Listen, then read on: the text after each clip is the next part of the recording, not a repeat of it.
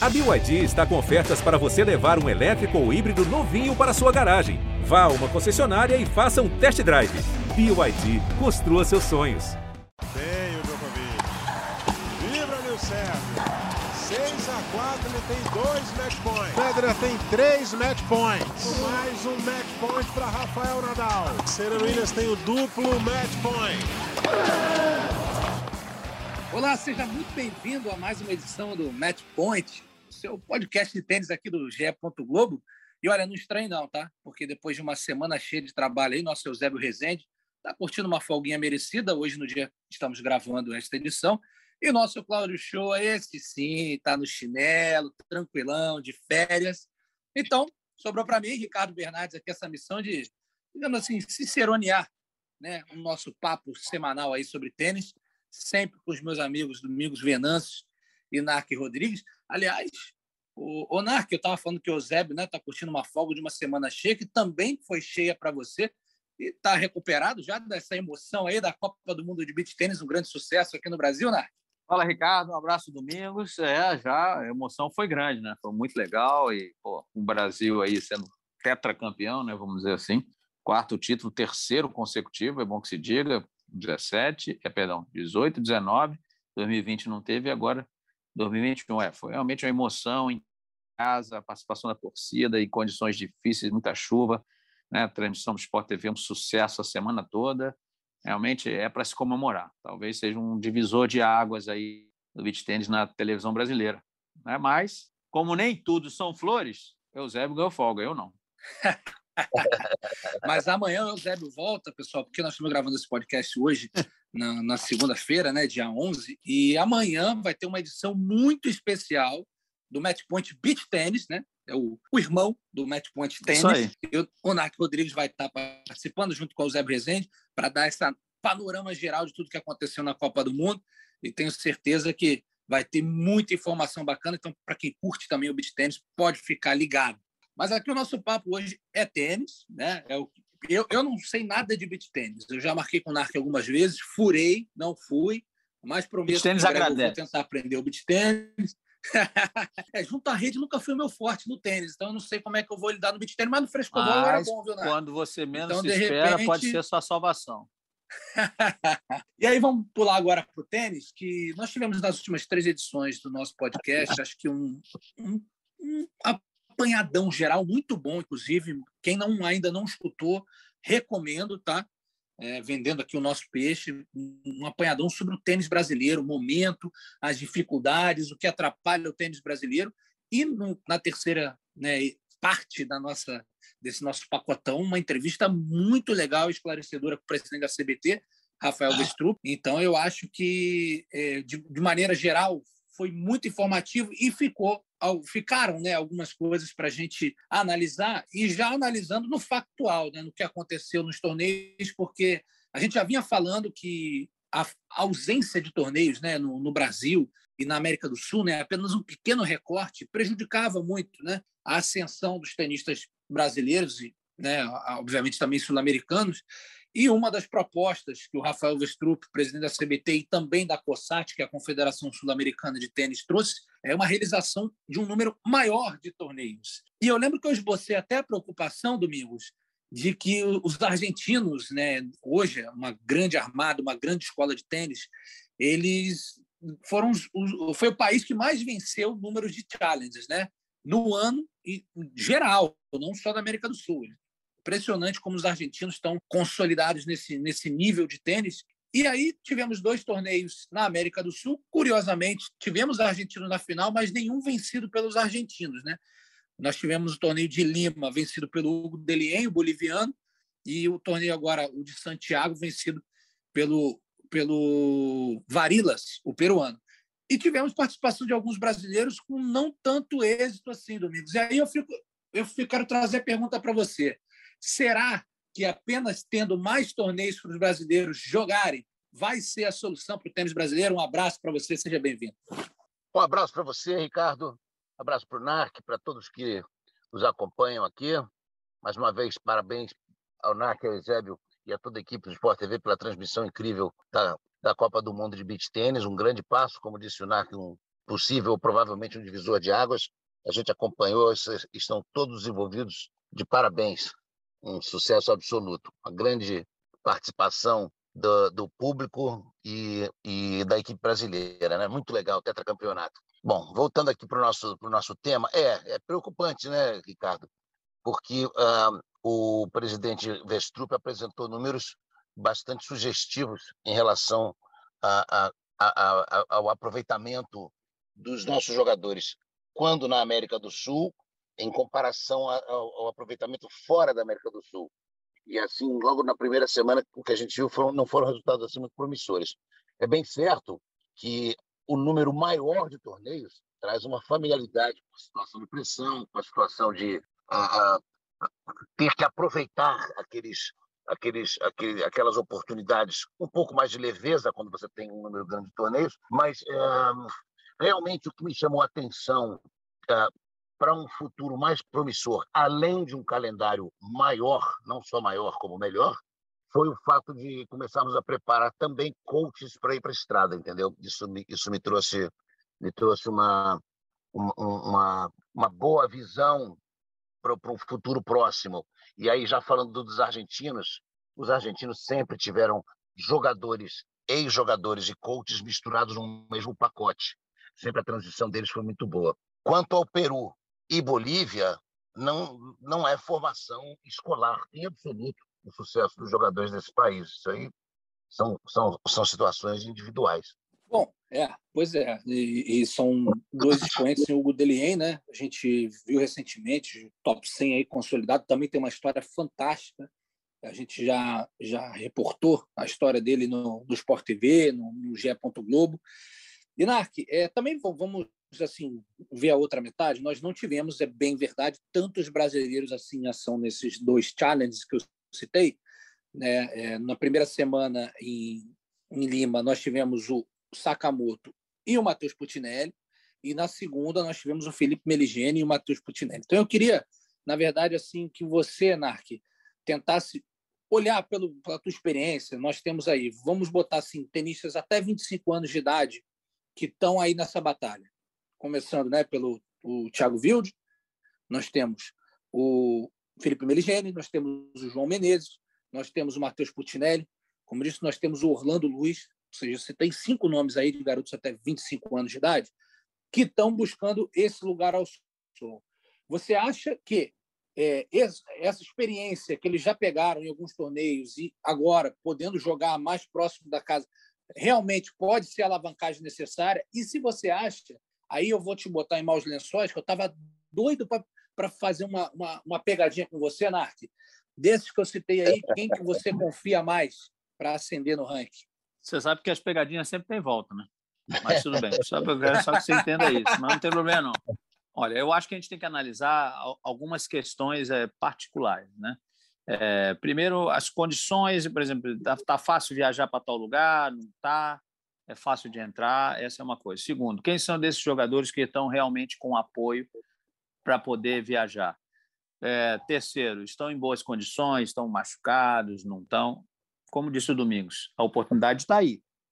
Alguns vão carregar a pressão de ter que aproveitar, caramba, se não fizer meus pontos aqui, eu tenho que viajar para a Europa para conseguir. Isso também influencia bastante, né? E outra coisa que a gente tem que contar é o seguinte: quando a gente fala que existe oportunidade para os brasileiros, também existe oportunidade para os bolivianos, para os chilenos, para os argentinos.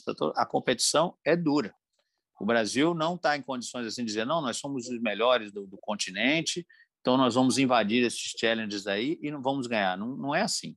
Tem muita gente ali querendo o mesmo pódio ali, querendo mesmo, uma, fatia desse, desse bolo. Então, a, a competitividade é realmente muito grande. Desses jogadores, acho que todos eles aí né, estão já com uma certa experiência. É difícil a gente cravar, porque por exemplo, no Saibro, eu acho que, por exemplo, João Menezes, eu acho que ele gosta mais da quadra dura. Talvez seja melhor para ele. Tem outros jogadores que gostam mais do Saibro. O Felipe Merigeni joga bem no Saibro. O Orlando Luz tem obtido bons resultados, né? Jogos mais, em quadras mais lentas. Então é difícil afirmar um único. Mas, de qualquer maneira, hoje o, o tênis principalmente para esse pessoal que já vem de baixo, até vai contribuir na formação dos jogadores, né? caso venham a, a seguir na carreira e cada vez melhores, é que eles sejam all around, né? ou seja, jogadores que consigam desempenhar, ter uma boa performance é, em qualquer tipo de piso, mesmo você tendo um no qual você tem melhores resultados do que o outro. Ah, mas eu acredito que são só as duas semanas, né? O presidente falou, acho que são nove semanas, né? Sete semanas, domingo deve saber quantas semanas serão de, de torneios aí. Então acho que ainda tem muita gente. Agora, temos que ver para onde estão esses jogadores, né? Porque você falou um monte aí, né, Ricardo? E existem outros também. E aí, você... em duas semanas o Brasil só entrou com dois em cada. Né? E só o, o Putinelli aí, vamos dizer assim, que foi o que ficou nas duas semanas, né? Então vamos ver também. Gente tem que entender, buscar saber por que, que esses caras não estão indo, não estão aproveitando essa chance de jogar aqui na América do Sul. Mas existem algumas questões aí individuais, como disse o Domingos, que talvez a gente deva analisar. Mas no contexto geral, é, eu acho que a competitividade é muito grande. Até os outros, eh, outros países também estavam esperando por essa oportunidade. Né? E vamos acompanhar aí também aquela questão de, do jogador, como estão, estão em forma, não estão, estão qual é a cabeça de um, cabeça de outro. É, existe aí, não é, não é tão fácil assim chegar e botar no bolo, não. Mas o que me estranha, aí eu vou dizer só o que me estranha, tá? Eu não vou nem falar, é terem tido poucos brasileiros. Era para ter viajado todo mundo o máximo que puder para é, jogar. Alguns lá. aqui, Narc, a gente, eu posso até te adiantar, o João Menezes estava com uma lesão, então ele estava tratando dessa lesão aqui no Brasil tá e agora parece que vai retornar. Já o Orlando Luiz, o Narc, ele junto com o Felipe Meligeni teve lá no Líbano, né? É, jogando, defendendo Sim, o Brasil na, Copa, Copa Davis, e ele, estava, ele já estava isso já estava muito tempo fora do Brasil. Resolveu descansar retornar um e tá dar uma descansada, tirar. Tanto que eu, esses jogadores que tiveram na Copa Davis, eles perderam o início dessa gira, que foi, que foi lá em Quito. Ou seja, antes desses então, dois torneios que eu citei, já tiveram outros então, absolutamente natural. Ainda tem muitos torneios pela frente. Domingo é sabe natural. quantos são, são muitas semanas. É, é o, o, o, que, o, que, o que eu acho, é, quando, quando eu escuto isso, eu não quero ser eu não quero ser saudosista, mas eu me lembro do Marcos Ocevar, que chegou a estar entre os 25 melhores jogadores do mundo e que começou a jogar tênis profissional depois de se formar em educação física. não jogava tênis profissional antes de se formar. E ele ia para a Europa. E eu me lembro do Marcos Fossevá jogando com pneumonia. E porque a, a, a, loucura, a correria atrás de torneios era tamanha, não tinha nada acontecendo aqui, que o jogador ia e não, não, não tinha não tinha, nem sonhava em voltar. Então ele se tratava por lá mesmo. Obviamente as condições não eram as melhores, e para ver se amealhava ali um dinheiro e, e ganhar pontos. Eu me lembro do Ivan Clay jogando com, com, com lesão crônica, e o Ivan Clay, é, o, o, monstro de, de, de, de, de, força física que ele era, ele conseguia ainda se, se é, conseguir bons resultados na, na, na Europa lesionado. Claro que nós hoje estamos numa realidade completamente diferente disso mas eu acho que esses meninos têm que ter, eu acho que a mordida tem que ser um pouco mais forte em todos, em todos os sentidos. Eu acho que, que eles precisam buscar os resultados com um pouquinho mais de, de, de, de força, um pouquinho mais de intensidade. Não estou querendo dizer aqui que não, que não o façam, mas tradicionalmente os argentinos fazem com mais força. Então, uh, eu acho que está tá, tá na hora de aproveitarem, né? se a Confederação Brasileira realmente, você parece que são nove semanas, né, de torneios, eles têm que aproveitar. E aí não, não, não, não vale mais dizer, não, mas a pressão de ganhar ponto em casa, porque até que a argumentação tem sido que é difícil ganhar ponto fora de casa. então, é, tem que, tem, tem que se resolver qual é a, a, a situação, né? E com certeza ganha-se muito mais aqui, sem dúvida é, nenhuma. É, é, só tem duas opções: ou, ou, aceitar a pressão de ganhar em casa, ou ter que jogar lá longe de casa. Então, acho que a primeira opção é melhor, né? Exatamente, os números dizem isso, né? É, sem dúvida, e, e, e, acho que também eles vão ter oportunidade, a maioria de eles já têm feito isso, mas agora mais ainda, né? De estar juntos, treinando juntos. Às vezes vão dividir um treinador, algo assim que vai, vai facilitar nesse processo. Isso é muito eu, bom, é fundamental. Né, Narc? E eu tentei fazer uma pegadinha com o Narc, mas eu sabia que o Narc ia sair pela tangente. Mas a saída dele pela tangente faz todo sentido, porque primeiro é impossível prever qual desses jogadores tem mais chance de, de aproveitar pelo simples fato de que, durante o ano, eles têm se alternado também em bons momentos. O Felipe Merigene já fez semifinal de Challenge, o, Orlando fez final numa semana fantástica, que ele perdeu para a final no Rundi, chegou a estar 1 7 a 0 na final e acabou sucumbindo fisicamente no torneio que ele saiu do qualify, chegou até a final. O Matheus Putinelli também já teve excelentes semanas no circuito challenge. Vale lembrar que o Matheus Putinelli iniciou o ano nos Futures, teve uma trajetória excelente. Em determinado momento do ano, chegou a ser o tenista com mais vitórias no circuito inteiro, somando ATP e torneios ITF. Então, assim, são tênis que se alternaram em bons e maus momentos durante o ano. E aí é que você falou, de repente a parte física pode pesar, né? Estamos chegando numa parte é, final da temporada, então quem tiver ali mais garrafa para vender, como diriam os mais antigos, pode levar uma certa vantagem. E do outro lado, como o Narco falou, vai ter pedreira atrás de pedreira, porque, vamos lá, se a gente tiver 32 numa chave, eu acho que vão ter uns 16 argentinos, né? Então a coisa não vai ser tão fácil assim. E aí, vendo agora pelo lado do copo meio cheio, tivemos uma excelente notícia essa semana de um garoto que não está nesse radar do que a gente citou, apesar de ser novo, porque ele optou por um caminho que a gente já citou aqui diversas vezes. O Domingos conhece bem esse caminho. Eu também, de certa forma, dependendo de casos específicos, sou bem favorável, que é o Gabriel De Campos, um jovem que foi número top 20 do, da ITF, e quando foi fazer a transição para o profissional, optou por fazer o, a transição para a universidade nos Estados Unidos. Ele, ele defende a Universidade é, Central da Flórida, ou da Flórida Central, Domingos? Como é que é essa? É, é, Central Flórida. Central Flórida, em Orlando. Orlando. É uma, academia, uma, uma, universidade da primeira divisão do tênis, e ele começou agora, sim, a ingressar no circuito profissional. É, semanas de futures ali pela, pela, ali pelo Egito, está jogando naquela região ali. E, e aí o que aconteceu? Ele emendeu três torneios que ele saiu do quali e chegou no mínimo às quartas de final. Foram duas semis e uma, e uma quarta de final. E agora ele fez uma final e foi campeão no Egito no último torneio. Venceu, inclusive, o, o parceiro de duplas dele, que juntos chegaram à final de duplas também. Ou seja, está emergindo muito bem.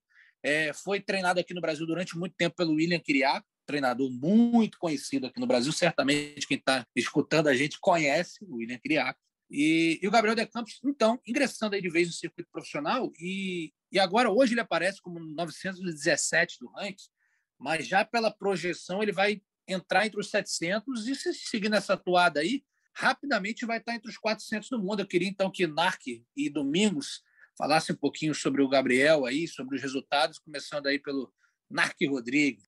Acho que o caminho que ele escolheu é um caminho natural tá? e acho muito louvável ele tentar. Vai tentar. Vamos ver até onde ele vai. Qual vai ser o que o, que o futuro ali reserva ele. Obviamente, vem com uma formação completamente diferente, né? Fez o esteve, esteve nos Estados Unidos, fez universidade, vem com outra cabeça, né? Então vamos ver agora aproveitar. A gente tem muitos exemplos aí de jogadores que vingaram, tiveram carreiras espetaculares, e outros que não. Mas aí depende do, do Gabriel. A gente tem que tentar. E quando em relação a esse ranking ainda, o pessoal deve estar ouvindo a gente, caraca, 900, 700 é nada, é, mas 900, mas tem uns 300 mil querendo entrar, que não consegue. Qualquer resultadinho ali, mais 10 pontos, 20 pontos ali, o salto é enorme quando está lá embaixo. Então, vamos dar tempo aí um pouquinho, vamos acompanhar, já que, como disse o Ricardo, ele não está no nosso radar, mas agora vai passar a estar. Vamos analisar aí o Gabriel e vamos acompanhar. Aí você citou o William Kiriakos, pessoa excepcional, foi, foi, um bom jogador, chegou a profissional, como juvenil, chegou a ser campeão mundial, bem novo, 10, 11 anos de idade. Eu acredito até que uma das. Ele é do, ele é do Sírio Libanês, né, Domingo? Acho que é uma das das duas estrelas na, na, no, no, no, emblema lá do Sírio, não sei o quê. Uma é do Sírio campeão mundial de basquete, a outra é dele. Tem um negócio assim, depois a gente traz aqui para vocês essa, exatamente como é que é isso. Eu, Eu acho, acho, que, é uma, era, é uma coisa parecida com isso. 10 anos, até 10 anos. É, isso. Então vamos acompanhar. Como disse o Ricardo, a gente não tem como poder bola de cristal, mas vamos ver aí. Eu acho muito legal, até para mostrar, né, Domingos? Antigamente é, de novo, sem ser saudosista, mas andando, olhando lá para trás, era aquela história: ah, você vai jogar universitário, então você não vai ser profissional. Era uma coisa ou outra naquela época. Não tinha como, ah, não, mas vou me formar e depois eu vou voltar. E aí, com o tempo, essa visão foi mudando e mostrando-se que era totalmente equivocada. Hoje você tem condições, sim, de fazer universitário e depois se tornar um excepcional profissional. É, é, é inclusive, num determinado período, a geração ali do que nasceu no início dos anos 60, a maior parte dos tenistas brasileiros, em algum momento, tentaram o tênis universitário como, um, como uma, uma forma de crescimento, não tanto para ter uma carreira universitária. Se for citar aqui, praticamente todos nascidos em 1963, 62, 61, em algum momento jogaram tênis universitário, porque a gente jogava muito quadra rápida aqui também, né, e, e numa, nas quadras asfálticas, em um determinado momento, tinha, tinha, um, um, tinha um número enorme de torneios em quadra rápida e quem vinha dos Estados Unidos dava vantagem. E também um grupo enorme de brasileiros que passavam um período longo, quatro, cinco meses, jogando circuitos satélites nos Estados Unidos. Não só na Europa, que era tradicional os brasileiros tentarem, mas também nos Estados Unidos, circuitos satélites que duravam seis, sete meses seguidos.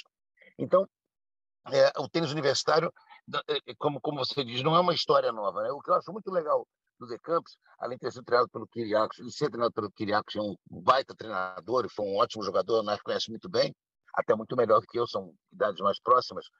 O, o, o, o De Campos me marcou quando eu ouvi jogar pela primeira vez. Ele ganhou a vaga para o juvenil de Roland Garros, num torneio organizado aqui no Brasil. Caminho a Roland Garros, alguma coisa assim, tinha, tinha o nome do torneio. E ele não era favorito nem de longe, e ele ganhou o torneio. Quer dizer, é um, é um, é um jogador que, pega, que sabe pegar o cavalo selado. No Central Florida, as informações que a gente tem dele, ele é, se não me engano, o primeiro jogador da Central Florida a ter o título de All-American. Se não me engano, é o primeiro. E, e isso também mostra que ele, tá, que ele aproveita as oportunidades. E está jogando leve, né? Está formado, vem, vem, vem para o vem, vem pro tênis profissional sem nada a perder. E aí a gente tem que, obviamente, uh, louvar esses outros que nós falamos antes, né? talvez que eu falei que os argentinos mordem com mais força do que, do que os outros jogadores sul-americanos, mas esses já, já, percorreram um caminho bem mais longo, né? Então, o De Campos tem muito, tem muito a, a, a provar aí pela frente. Pegar a experiência de circuito profissional, que é bem diferente do circuito universitário. Vejo, vejo no De Campos essa vantagem. Ele tem leveza, porque ele está entrando sem muito a perder. Como disse o Narc, qualquer resultado nesse, né, nessa fase se transforma em uma mudança gigantesca no ranking e aí vai um pouco de como que, de como que ele veste a roupa agora, né? Se, se vai cair bem nele, a roupa de tenista profissional, confortável, se ele se sente é, é, é, impulsionado, ou o contrário. A gente, a gente tem alguns jogadores brasileiros que chegaram até o topo do ranking universitário e depois não, não, não, não tiveram aquela força mental e nem tanto a vontade de passar pelas aspas agruras de uma dessa fase do tênis profissional, né? A gente teve o Henrique Cunha, que foi um baita jogador universitário. No início da carreira profissional, ele já optou por outra coisa, porque, da mesma forma que ele tem a opção do tênis, ele também tem outras depois de se formar.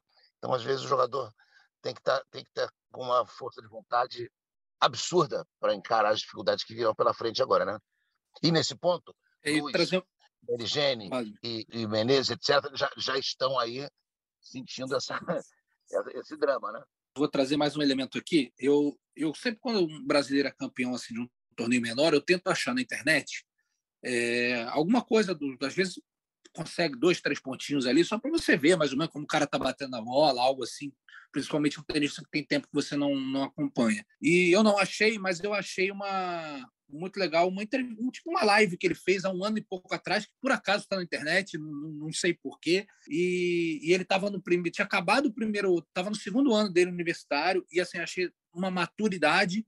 Vou resumir rapidamente pontos que eu achei interessante. O primeiro, ele falou da tomada de decisão e tudo mais, e aí ele falou, cara, quando eu cheguei aqui, é, eu fiquei pensando, eu, eu, tinha uma outra impressão, achei que ia ser um nível mais baixo, mas quando eu cheguei aqui, o nível era altíssimo. Tanto que no primeiro ano eu apanhei para dar e vender. Eu falei, cara, eu preciso melhorar, preciso evoluir. E aí ele citou também que o número um na época do universitário era o J.J. Wolf. Ele falou, pô, o J.J. Wolf é 230 do mundo e quase não joga torneio profissional.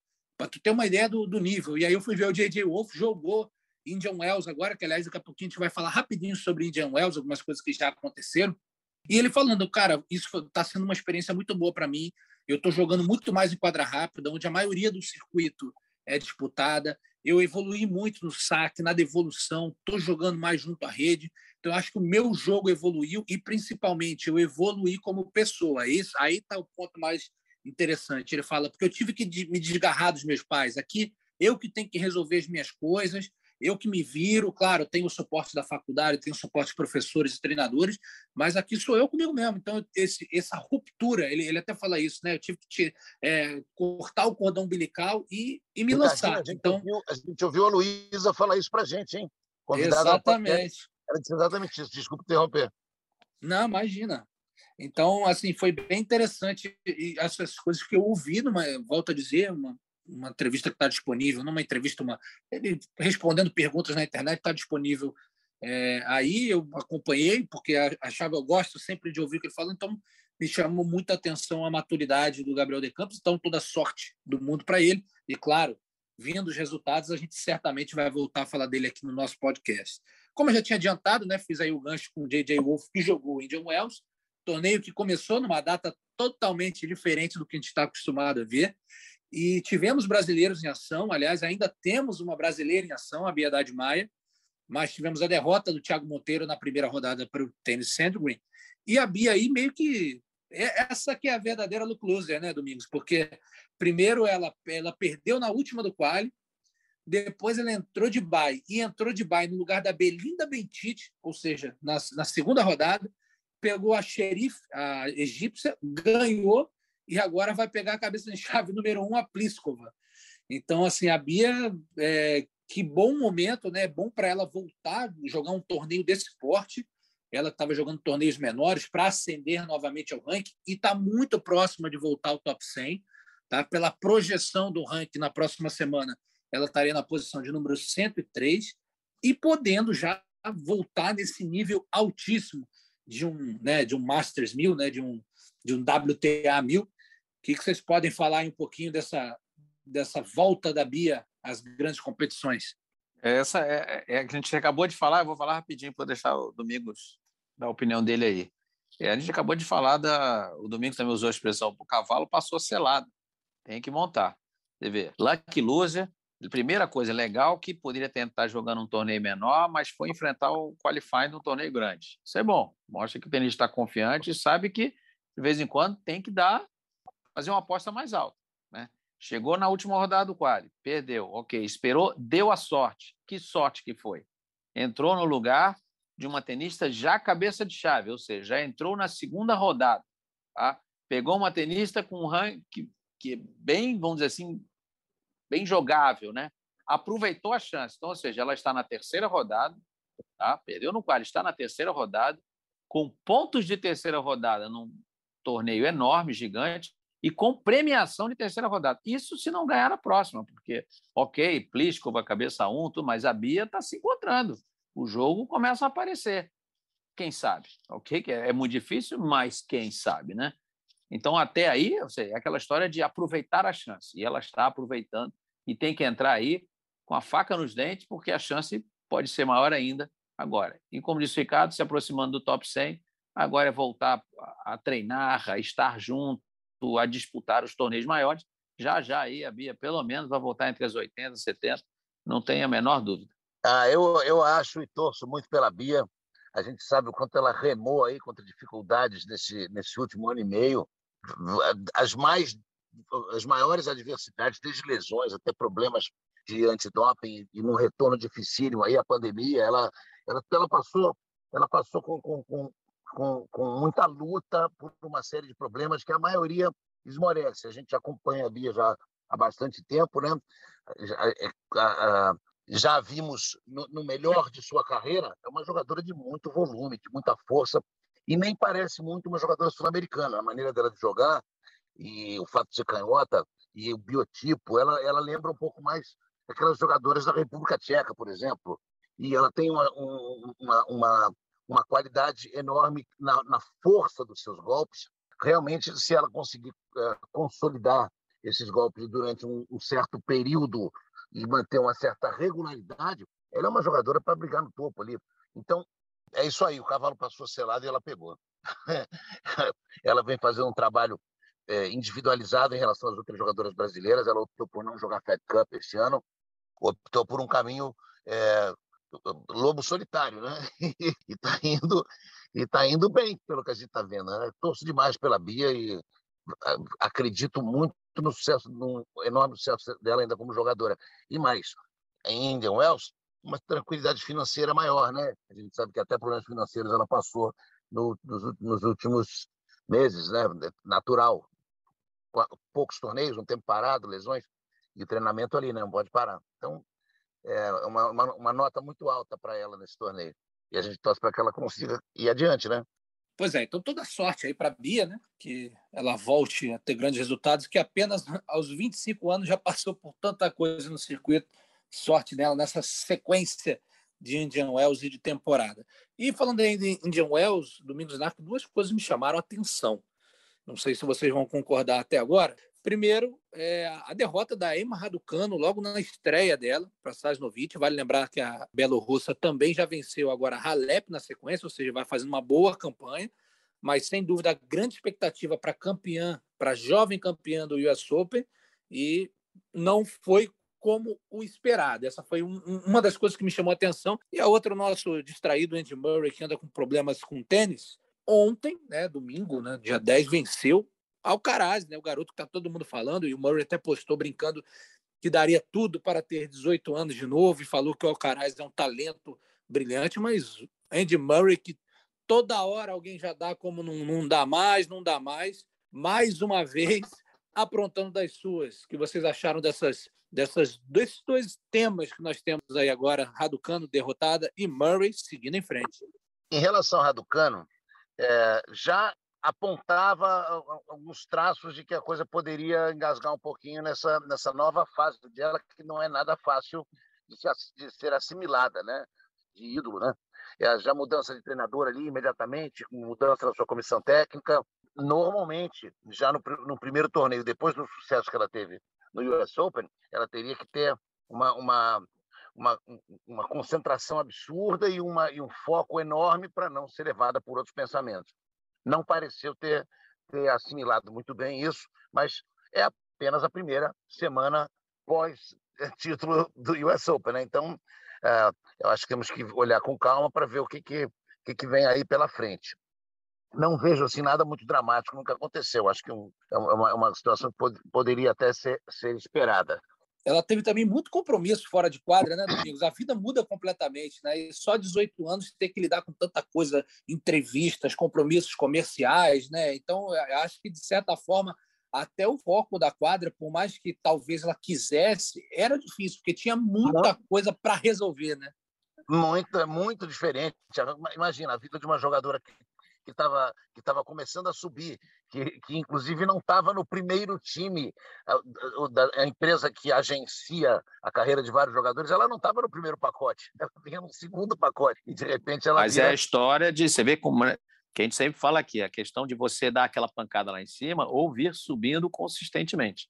Olha como necessita de um aprendizado. E aí, se vocês me permitem, não sei o que realmente houve com o técnico. Mas é. simplesmente entender que ah, eu preciso de alguém que entenda o circuito, que essa foi a mesma maneira que ela também vai aprender agora, vai aprender, porque agora que ela é a superstar, e vai aprender o que é lidar com isso, também poderia ter dado um tempo, né, vamos dizer assim, uma carência para o técnico aprender junto com ela. Por que não? Você fazer uma mudança radical de uma pessoa que está ali há um tempão com você, e ok, depois de dois, três meses, aí vamos ver. Até porque a temporada vai, vai terminar já já. A temporada do feminino ela acaba antes do masculino. Ela acaba muito, muito cedo.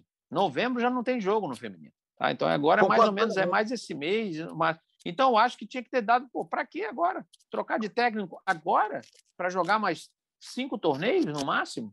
Seguisse com o rapaz.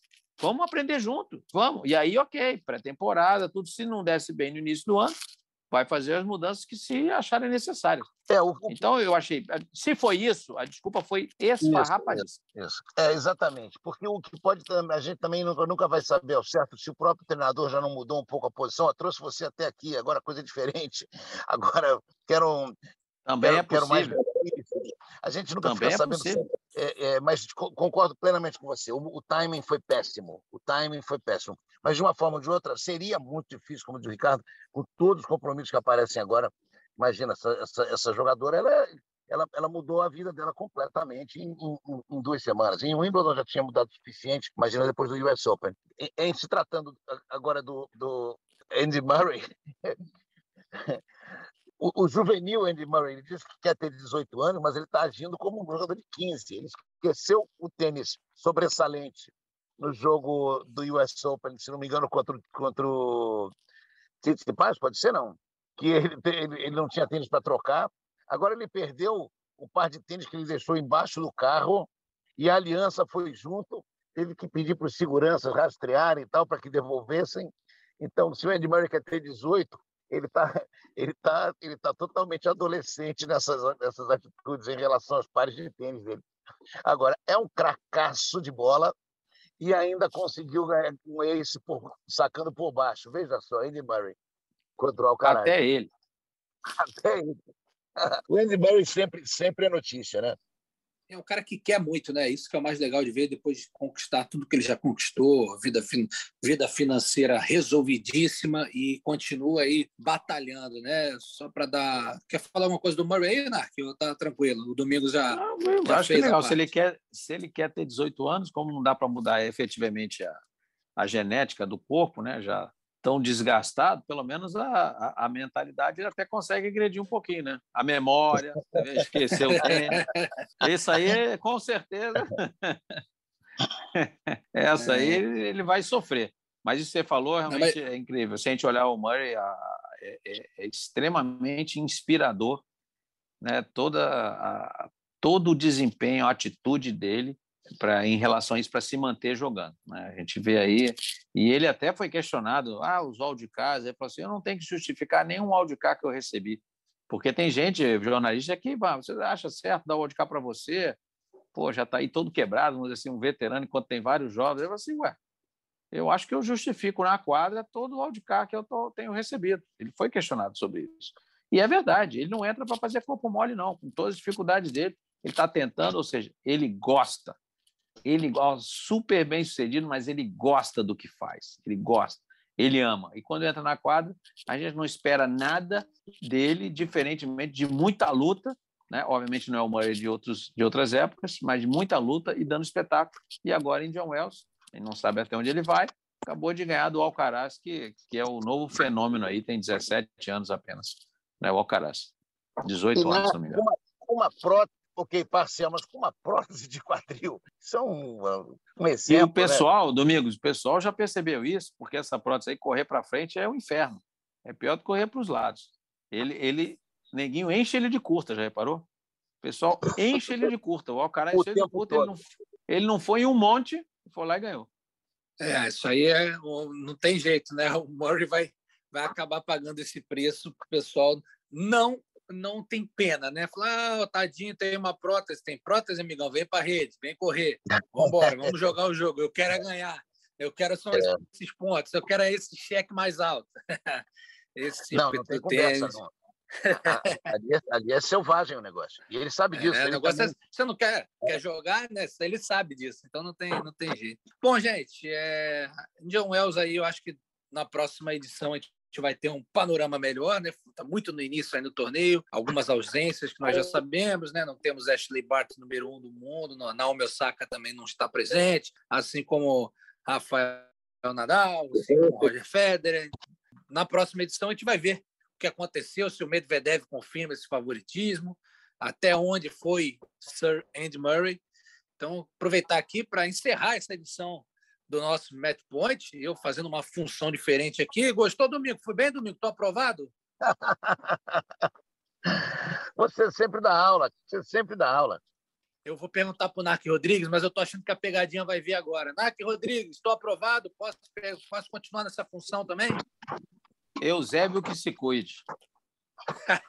ah, Eusébio está de volta na semana que vem, né? Eu não eu estou de chinelinho agora, 10 dias a partir da próxima segunda-feira, umas férias breves aí, estarei de volta. Aí é mole, né, Domingo? O cara manda pegadinha Mas... e depois vaza, some. É, Eu estarei de férias alguns dias aí, vou deixá-los na companhia maravilhosa de Narco Rodrigues, Felipe Venâncio, Claudio Show, José Rezende, Felipe Mussa, vai estar todo mundo match point. Então, pessoal, agradeço demais a todos que acompanharam a gente. Até a próxima.